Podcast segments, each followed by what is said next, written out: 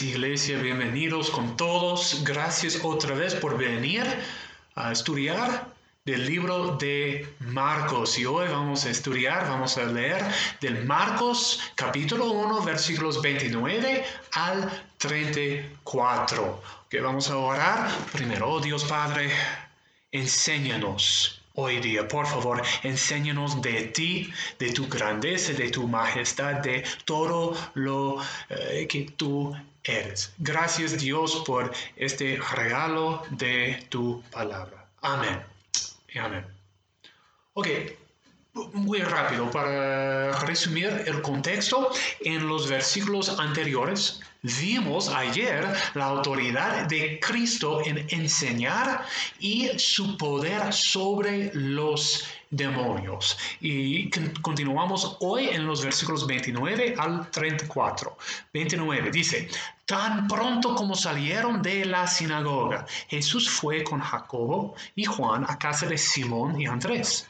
La suegra de Simón estaba en cama con fiebre y enseguida se lo dijeron a Jesús. Él se le acercó, la tomó de la mano y la ayudó a levantarse. Entonces se le quitó la fiebre y se puso a servirles. Al atardecer, cuando ya se ponía el sol, la gente le llevó a Jesús todos los enfermos y endemoniados, de manera que la población entera se estaba congregando a la puerta. Jesús sanó a muchos que parecían de diversas enfermedades, también expulsó a muchos demonios, pero no los dejaba hablar porque sabían quién era Él. ¿Qué, ¿Cuál es nuestro primer paso? La observación.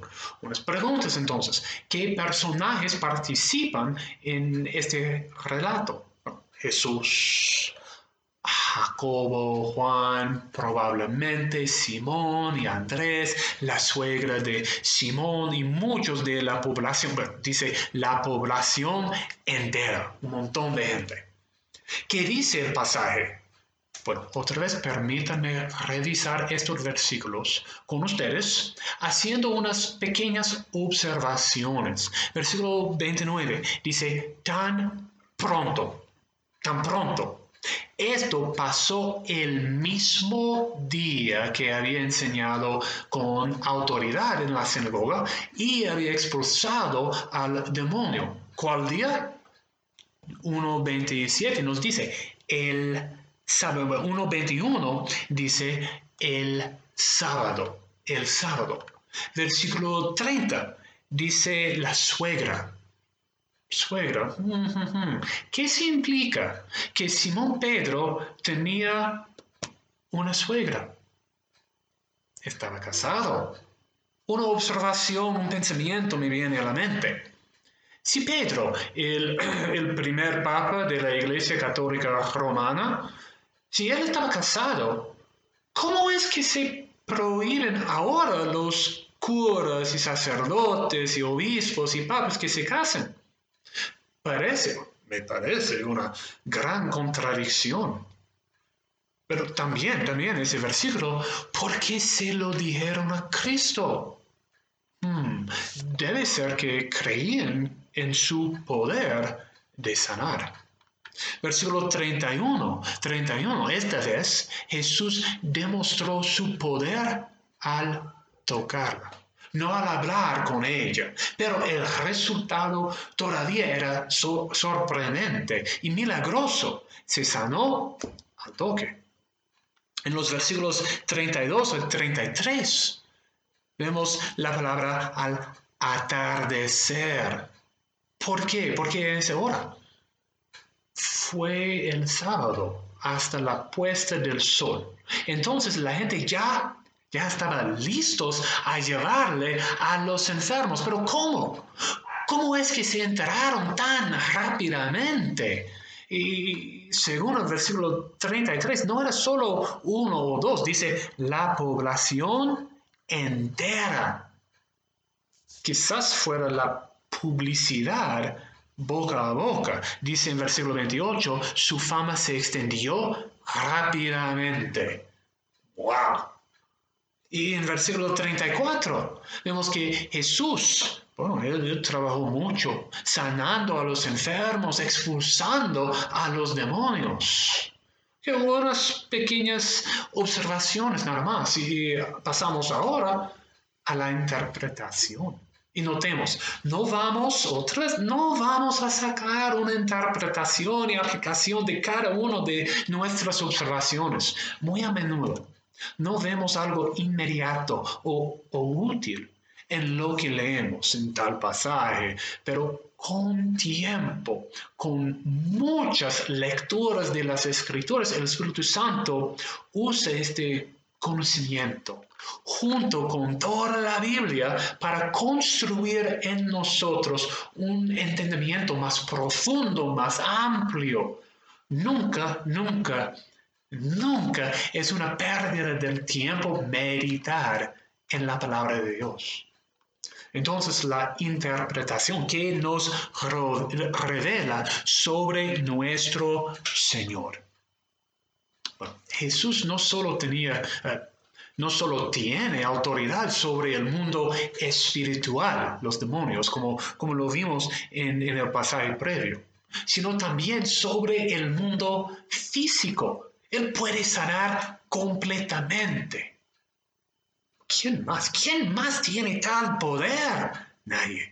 Jesucristo siendo tan poderoso, otra interpretación y observación, Jesucristo siendo tan poderoso, no abusa de esta autoridad. La usa con amor, con misericordia, no, aprovechándose de los demás. Hmm. Entonces, digamos a la aplicación y otra vez tengo dos ideas. Idea número uno, una oración. Gracias Dios por su misericordia y amor mostrados en mi vida, por su poder mostrado, demostrado en mi vida. Y número dos, una pregunta. Como, como cristiano, como discípulo de Jesucristo, las muestro un amo y, una, un, amor y una misericordia así a mi familia, a mi prójimo, a los necesitados. Les, les muestro eh, estos características, estas características de Cristo no? Hmm. Bueno, es una buena pregunta. Entonces, para mí la aplicación hoy día, una oración de gratitud y una pregunta. Una pregunta de, lo que yo eh, estoy usando y, poniendo en práctico los, los dones de Dios. Bueno, Oremos, oremos. Oh amado Dios, tú, Dios, tú eres la fuente de amor, de misericordia. Los vemos en tu Hijo Jesucristo. Gracias te damos. Gracias por amarnos tanto. No lo merecemos.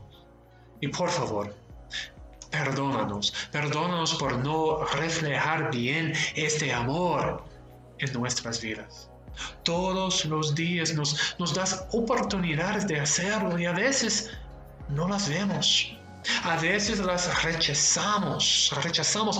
Padre, hemos pecado, pero nos has diste que, que si confesamos nuestros pecados, tú eres fiel y justo para perdonarnos.